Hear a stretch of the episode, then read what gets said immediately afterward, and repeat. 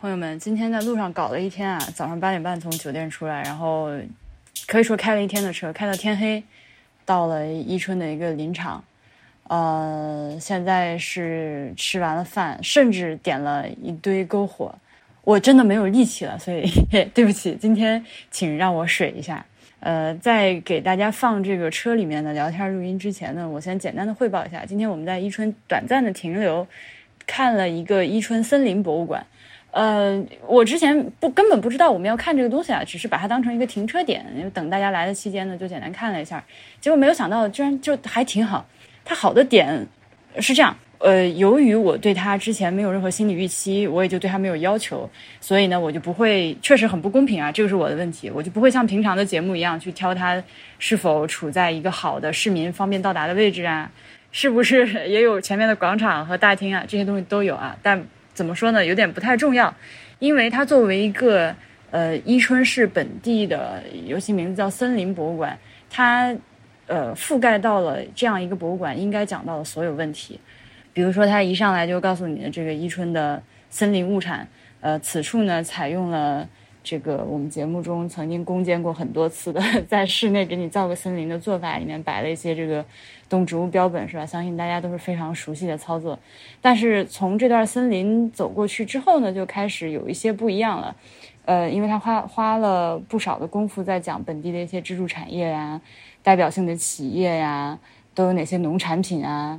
包括这个森林防火工作，还有就是老城区的改造。那后面这些内容虽然说都是以图片展、图文展的形式呈现的，但是由于他抓的方向很对，所以我觉得从这个角度上来说，他已经秒杀了全国百分之九十九十九的地方博物馆吧。因为地方博物馆可能上来之后讲的那些都是你觉你到这个地方完全不感兴趣的东西。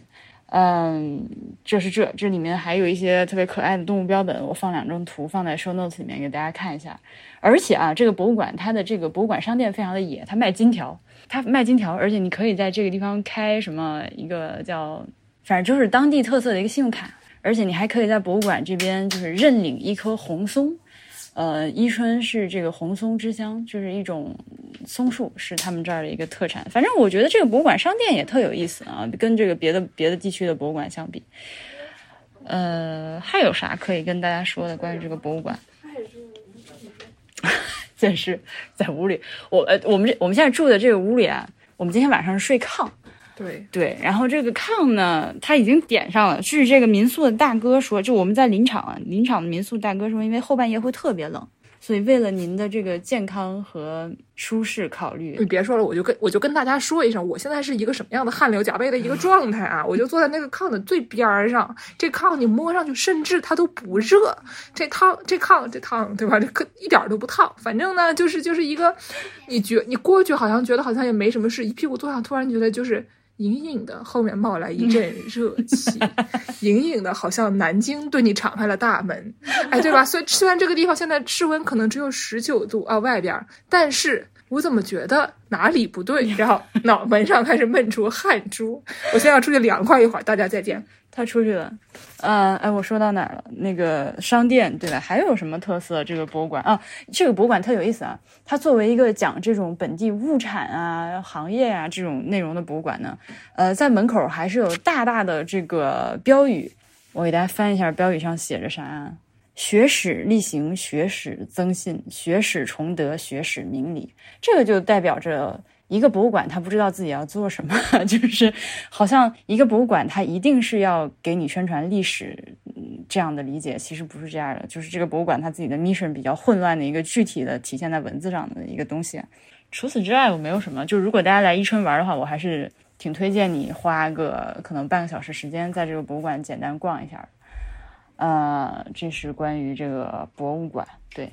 对了，这博物馆还有个事儿，就是 我特别逗，默默今天依然发挥了他就是三句话之内跟人搭上线儿的这个特异功能。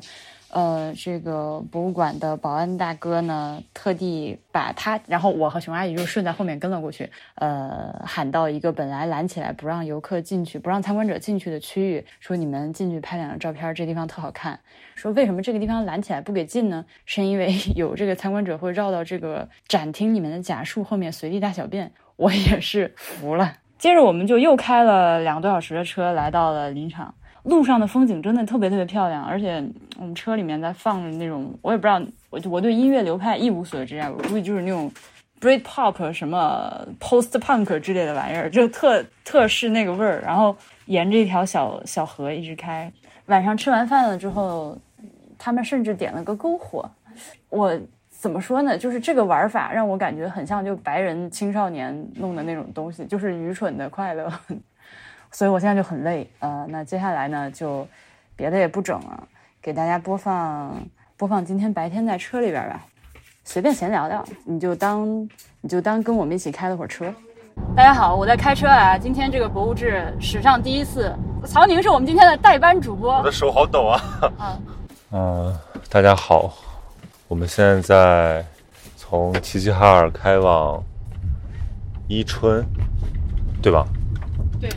对的公路上，然后这个公路上基本就我们一辆车。我们现在停在了一个叫建兴的收费站，然后是一个东北袖带的标本一样的存在。啥呀？只是因为铁条锈了而已。对，但我确实在东北才见到这样夸有在有天桥的休息站，就是你可以哎，你看我说的就是这种。极其瘆得慌的那个公路上的假人，啊，今天在我们车里的有，呃，大家好，我是曹宁啊。你看，你经常分不清真人假人，对不对？然后我们今天车里有这个开车的婉莹，然后副驾的熊阿姨和这个妙雅坐在后排。啊，我们这个车应该是这次最快的，对吧？是一马一马当先，对，而且也没有出现任何的这个。你不要说这种话，Jinx 啊，还没到。对。开路先锋，然后我们今天的那个公路旅行要有五个小时，五个半小时。我们现在还剩两个小时，还剩一小时二十分钟。我们路上有什么观感吗？我们路上有什么奇遇？哦，有。昨天有一个忘了说的事儿。昨天经过大庆的时候，看到那个油田里的那个那那个点头机器叫什么呀？磕头机。磕头机，对，还在工作着。我其实还挺，我没有想到，我没有想到还有那么多的机器现在还在运转着。我本来以为，对不起啊，这个绝对是外地人的偏见。我以为大庆是一个已经过去的时代。我我我从昨天开始看两边那个草草很有意思，就是非常非常平。其实你对东北来讲，你你觉得就是土地应该是这么平的，但是这边有点像像内蒙古那种平整了。然后我前一段时间正好集中在大家在学习契诃夫，契诃夫会写有一个文章叫《草原》，然后他非常详细的描写了草原上的那些鸟啊。啊，一些动物啊什么的，然后我发现那个这个这边草原上的鸟也是，哎呦，我看不清是什么，因为太远了，应该也是那种什么鹞子啊，什么那种鹰啊之类的，因为它会上下翻飞，然后环绕着飞。啊，那就是鹞子翻身是吧？对对对，就是这个东东西。鹞子翻身。对，他就是就是那个他他去枯叶岛写的那些是吗？哦，不是不是，他就是契诃夫写的，也你不知道他写的哪儿。对他那个写的可能是乌克兰的一些草原上的场景，但你觉得这儿其实离那儿也没有那么远了。然后这个鹞鹞鹞鹞子翻身，这个这个鸟应该也跟我们是一样的，所以我觉得还蛮有意思的。但是我真的，因为感觉这这这此行里边没有几个人对鸟和植物非常了解，所以我也不知道该问谁。默默老师。哦。对他，因为是一个那个小学老师，要教小朋友很多自然这方面的东西。所以在动植物这方面，他虽然不能算是那种就是动植物 geek 就特别懂的那种，但是大的方向他是，就是他你你可以认为梦梦老师可能是我们本次出行所有人中间常识最丰富的一个人，博物学知识最多他他什么都知道一点，因为他要因为他要教小学生。哦。因为任宁和强强没来嘛，他们就是我们上一程对动植物最感兴趣的，经常就走着走着去看树上的虫子了。就实际上这次我没有什么机会近地去看，我我对下午那个林场还挺期待的。如果你能走到森林里的话，能看到很多东西。昨天好多那种水泡子里边能看见那种像黑水鸡一样的小鸟在里边，但是就是一晃而过，所有都看不清。然后昨天最有意思的是，我我昨天我研究最多的是曹宇老师啊，不能叫老师，我昨天研究最多的是曹宇。就曹宇是一个太萌的一个人了，他是一个广广州人，他教了我怎么说丢哪老母。丢哪老母啊！丢哪老母！然后他压死你！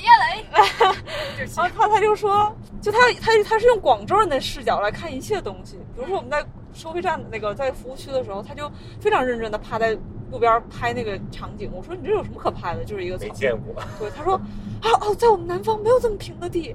我说我姥爷家后院就是长这样。然后他还说，比如说我们打开一罐红牛，他就说这红牛的气味好熟悉啊。我说压根没闻到红牛的味儿是什么。他说这个红牛的气味是跟他小时候吃的一款叫 Robinson 的一个呃果冻的气味是一样的。然后那个果冻是从香港运到广州的，然后是一个马来西亚的牌子。他就觉得哎，就是这个人的视角跟我们东北人完全不一样啊。是那个牛磺酸饮料的那个对对对对对。然后他还说。然后他打开，他举起那个红牛，说：“说这个红牛是大陆产的。”我说：“难道不是这样吗？”他说：“广州的红牛都是泰国产的。”对，国内有三个版本的红牛，哦，就是因为他们那个版权纠纷。你看我们北方人这什么都不懂。没有没有，因为曹老师他虽然是个人类学，不许说老师。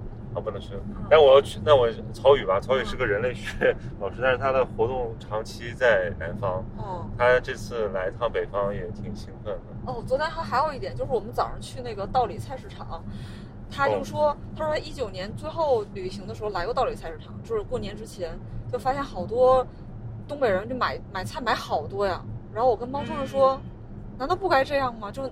那那他说你买买一小推车哦，他昨天回去还跟我说，因为昨天我们不是录完都很晚了嘛，然后我说明天早上起这么早，是不是要去买点东西？他说没有关系，你可以问那个 大家分一下。他说熊阿姨就买好多东西。对，后来后来就分析说，因为你冬天出一趟门太难了，你大冷天你去你去买点这买买谷秋，我就买一点回去，那你。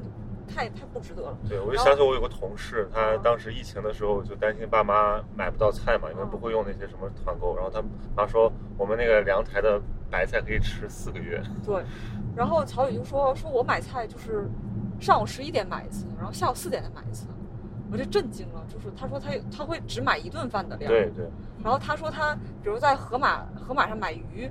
他从来不让那个河马的人宰杀，因为他说，如果等他宰杀完送到我家，这鱼已经不新鲜了。是我我每次听到广州人说这话的时候，我就白眼。哎，但是我我每我去广州之后，我确实理解了为什么说粤菜食材比较新鲜。是是，其实是有是有很大区别的啦。但是不是是因为放不住啊？啊，我就说，我说我说，你知道我们家怎么吃鱼？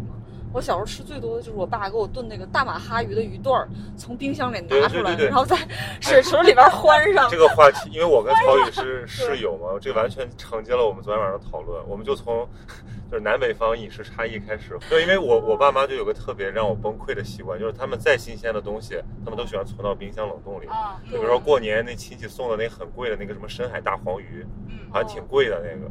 然后他们呢就不是现吃，然后吃一点点，把剩的全冰起来。对，然后过三个月之后再拿出来，就跟就是 最最烂的鱼没有什么区别。对，就是比如说那大马哈鱼段，就是过年过节单位会发的那种，他不可能发你一整整条鱼，太太大了，他就分鱼头鱼段，然后我爸就会换上之后就做成那种浓油赤酱的那种做法，就很难吃。因为你冻冻完了之后只能红烧了，你吃不出它本来的味道。带鱼，北方吃带鱼，带鱼也都是冻的冻的鱼块一段，然后曹宇就表现出一种就是。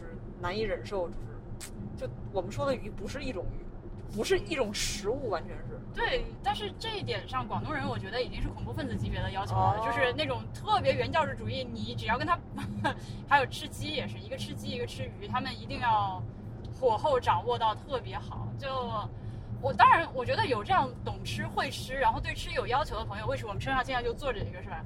这显然是一件很好的事情。你就说好不好吃吧。对，但你不能怎么说呢？就是不是只有你这个东西才是咋的？你就你就要是世间正统，对你要抹杀其他所有人。大越国恐怖主义者啊！是，我是我我第我这是第三次东北行嘛？我第一次东北行就解答了我一个长久以来的疑惑，就是为什么东北有那么多炖，是把？猪肉炖粉条、铁锅炖，然后各种烩菜。后来终于明白了，是因为太冷了。你如果不把它弄到一起，然后大家一起吃，它就凉了。你做成小份儿小份儿的，就其实很不方便的事儿。来来来，让妙雅来总结一下。大家好，我是妙雅。然后我们现在是在开往伊春的路上。然后因为我其实是第一次来东北，呃，我以前的生活半径就是比较小。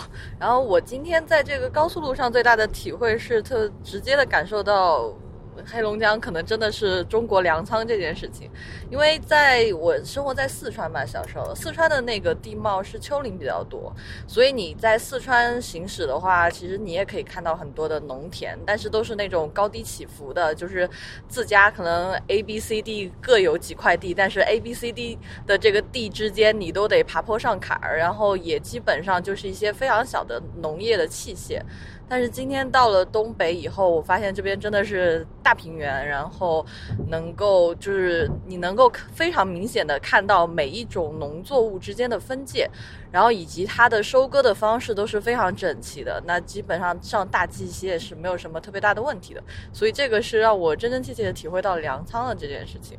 然后他们刚才在讲吃东西，其实我此行来我真的就是一个什么准备都没有做，对东北也一无所知，对东北菜也一无所知的状态来的。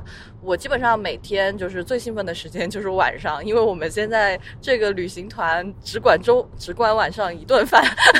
刚才 刚才午饭就是高速公路上的康师傅方便面，呃，然后今天晚上可能会吃到比较好的东西。昨天我们是在齐齐哈尔，齐齐哈尔，对，中国烤肉之都。说一个很好笑的事情，就我到了齐齐哈尔以后，就好几个朋友都跟我说：“哎呀，你要去烤肉之都了，你要吃中国最牛逼的烤肉。”我说：“是吗？我怎么一点都不知道？” 所以真的是对这个东北一无所知来的。但昨天吃了一家安家烤肉，呃，去了路上特别好玩儿。我们坐了那个出租车，然后我们就在车上聊天，然后那个出租车司机就在说：“说哎，你们外地人怎么会去安家烤肉呢？”哦我们就说啊，为为啥这么说呢？他说外地人都去那个更有名的什么马什么叉叉叉，哦，没有那个外地人去安家呀。我们说啊，那我们导游这次真是不错。汉阳说的对，因为我昨天就在怪物上志的节目里面质疑他，就是我说你每次都吃一家，那怎么知道它是地道的？因为你没有比较。然后后来说人家是齐齐哈尔人。对，因为我们我妙雅是我们这次那个轻断食小组的组长，然后我是组员。我们的宗旨是为那个每顿想吃蔬菜的朋友们提供这个可能性。我说说 烤肉好不好吃？对，说说烤肉。啊，我说说烤肉好不好吃吧。讲都讲了，好不容易来，还是说说吃的怎么样？昨天那个，因为一直在吃饭的时候，大家就在问我这个烤肉好不好，什么样的水平？嗯，就从比较。我个人觉得是这样的，就是在他这个能拿到的牛的品质上，然后他把调味这件事情做到了极致，就是，嗯，因为它的牛肉确实不是不能算特别好，就在新鲜程度上和牛的品质上都不能算特别好，呃，那么它烤的方式呢？因为我也没有吃到炭烤的，我们昨天吃的是电烤，所以其实它的。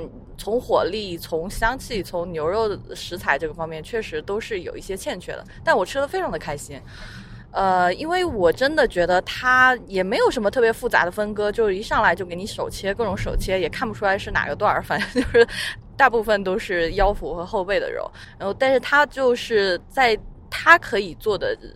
条件下用一些，其实基本上就是一点甜吧，然后油加的比较多。它这个油可能对它挺关键的，因为它的肉本身油雪花不是很好，呃，也比较瘦一点，所以其实油可以让你其实不太会烤的人也吃到嫩度相对比较好、比较润滑的肉。呃，然后有几个蘸料比较特别，其中一个是婉莹最爱的，一会儿留给婉莹讲吧。对，但其实我觉得可以完全不用蘸那个酱料。呃，在这里可以教大家一个比较好玩的烤肉的技巧，是几年前我去东京的时候，一个这个这个老板非常神奇，给你们讲一个好玩的故事。就这个老板呢，他原来是日本非常非常出名的一个食品家。他是从十几岁就开始写视频的文章，然后一直写到他现在四十几岁。他其实是并不出生在一个富裕的家庭，他的人生经历就是一个天上的绣球。他在他因为一直就很喜欢吃东西这件事情，他就在餐馆打工。然后他在餐馆打工以后，他有一直在就是买各种彩票。有一天他在餐馆里面打工的时候，在他十几岁的时候就真的中了彩票。我记得换成 真的有这样的故事，真的换成人民币的话，大概那个时候应该差不多是两百多万。然后他又是一个真的很爱很爱食物的人。呃，他就几乎把这两百万全部都花在他这十几年，他他之后十几年的饮食生活上，去世界各个地方吃各种好的餐厅，然后写食评，在日本也很有名，是经常上电视，在报刊有他专栏的食评家。但他后来就不写了，呃，我忘了，我可能要回去查一下，我只记得他餐厅的名字。然后后来我去，因为我当时去要做做一个餐厅的评审，然后就去那个他的餐厅吃，我也是第一次。就是他的餐厅，他现在就主理他这家餐厅，然后他最他有两家店，就最有名的这家店是一家意意大利菜，但是他有自己的农场。就是他有自己的牛，他有按照自己的饲养方式来饲养出来的和牛，所以我在他那个地方就学到了很多。他当时教过我，就是如果是好的牛肉，就是牛排的做法和。烤牛肉就做烧肉的做法是完全不一样的。昨天在安家吃烧肉的时候，我就跟我这一桌的朋友们说，就是你要如果吃烧肉的话，你可以你想吃到就是梅纳反应比较好，而不是水煮的牛肉的话，就是其实一个很简单的方法，就是你先把。火开大一点，然后让烤盘一定要热。烤盘热了以后，你把那个牛肉就是一定要平铺在那个烤盘上，然后烤盘就你就让它烤，不要翻它，千万不要挪来挪去，不要觉得它好像挪来挪去就不挪就会粘，就千万要忘记这件事情。然后你就放在那儿，然后一直就看看到那个差不多滋滋冒烟了，然后你的你能看到的那一面，因为是生的嘛。然后那面慢慢的变色，然后血水越来越少，就你觉得好像差不多也快熟的时候，你就马上把它翻面，然后在那个很热的铁板上大概滋个两三秒，这个时候吃它的嫩度是最好的。当然牛牛排不是这样做，牛排一般都是双面的，所以基基本上用这种方法，你去安家吃烤肉，你会吃的很开心。这就是你们昨天那桌吃的那么慢的原因吗？因为都是遵对严格的。然后他们的安家烤肉还有就是可以配酸菜吃啊这些，但是我觉得这些都是。比较东北的做法了，就，嗯，是好吃的，呃，但大大大概的状况大家也知道了，就想去的话就可以去。然后婉莹可以跟大家讲她那个超级爱，然后之前我在她家还吃到 放过期的那个蘸料到底是什么？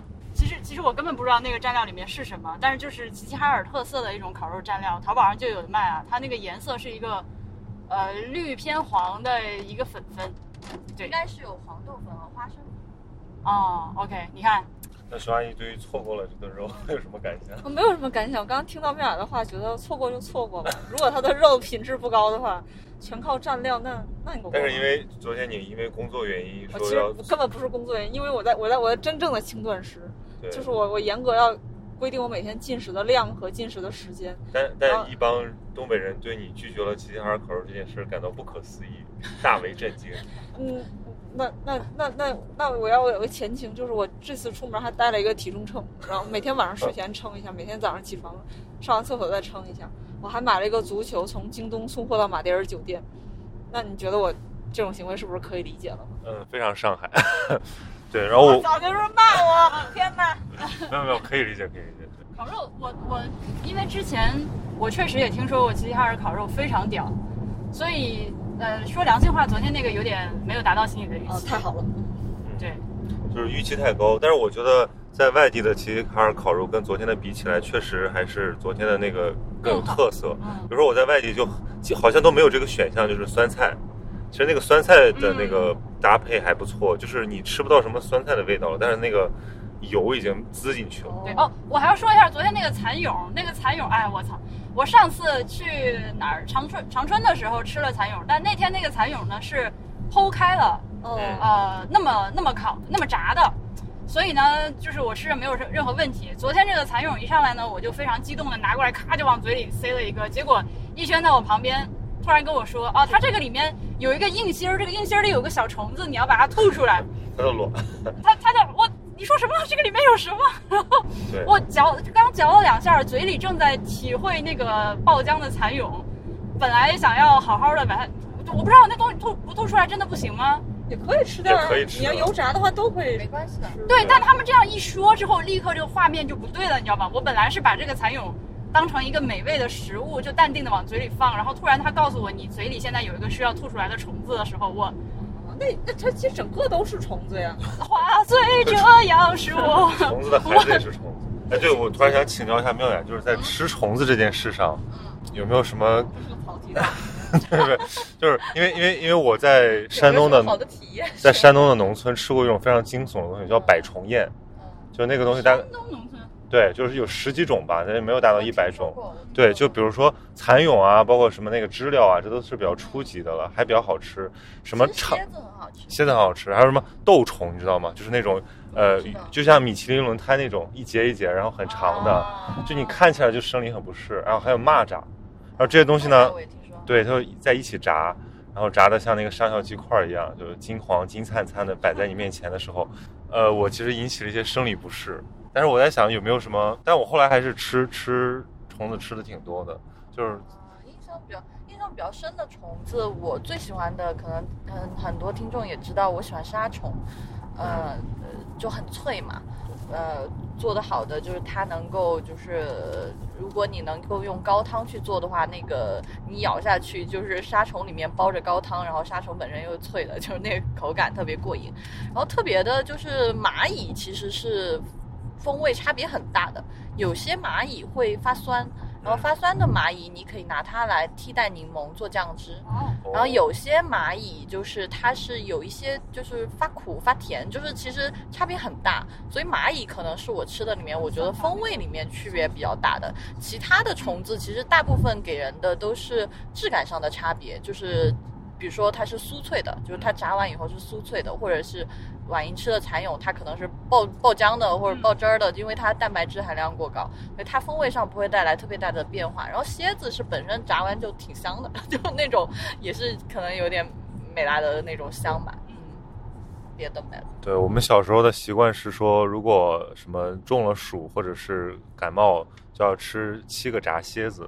不知道各位朋友有没有这种哦，我知道广 民间风俗？我我知道广东人是感冒的时候，我不知我不确定是不是每个广东人，因为我以前有一个室友，她是广州的女孩子，然后有一天我回家，然后她就在拿那个蝎子煲鸡汤，然后她就说她那个蝎子喝完蝎子煲鸡汤以后感冒就能好。对，因为而且民间有一种很朴素的相信是说这个东西以毒攻毒，因为他们 somehow 觉得这个蝎子是有毒性的，其实应该就是中医里面的偏性，嗯嗯，但我们无法证实这件事情我。no comment，对，因为反正好吃就行。对如果你费劲巴拉弄了一些这个蛇虫鼠蚁回来炖了汤，然后又不好吃，那就没有必要哎，。吃蚂蚁这是在什么系统里面的？呃，云南也吃，然后北欧也吃。对，嗯，因为我觉得蚂蚁是怎么个吃法？刚妙想说了一个做酱汁儿，你是要把它，比如说把它蚂蚁就磨成酱吗？还是可以，其实都有，就是其实呃，就非常非常古早传统的做法，在中中南美洲，就是他们那边热带雨林里面，就是直接把活的蚂蚁集到一起，然后拿那个石臼把它磨成浆，嗯然后就抹在玉米饼上。然后你再裹其他的东西，它就是一个像醋一样的替代品。哦这个是呃很古早的一个吃法。然后现在可能哎，一些我再我再问一句，那为什么会有这种现象呢？是这个蚂蚁自己吃进去的东西在它肚子里发酵了吗？嗯，应该是跟它吃的什么相关，比如说它可能是在某一片果树，或者是这这种，因为不同种种类的蚂蚁应该风味差别挺大的，嗯，嗯，应该还是跟它吃了什么相关参考蜜。蜂的风味，对那个蜂蜜是吧？嗯，然后云南其实也吃的，云南有大部分也是吃活的，但是它就不会把它冲的那么冲成浆，就是就你是知道你在吃蚂蚁吗？它是动的时候你吃进去的，你能看到它动，它能爬到你的嘴里。什么神奇的体验？对，就是这个是现在大部分的可能除了我只知道的，除了中南美洲那边的吃法，还是都是吃活的比较多。嗯，那今天这期非常博物，好，车里的部分就是就是这样。最后呢，今天节目的结尾依然有非常精彩的彩蛋，朋友们请做好心理准备。太没了。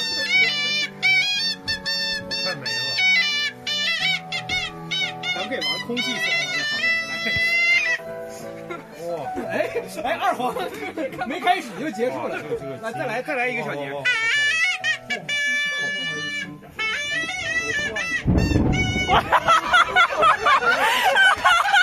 招来人了，完了，包天抢了。你你你你再来个啥？我给你。在这之后，突然就下起了暴雨，就不是我说啊，就是。都是我的错，都是我的错，好吧？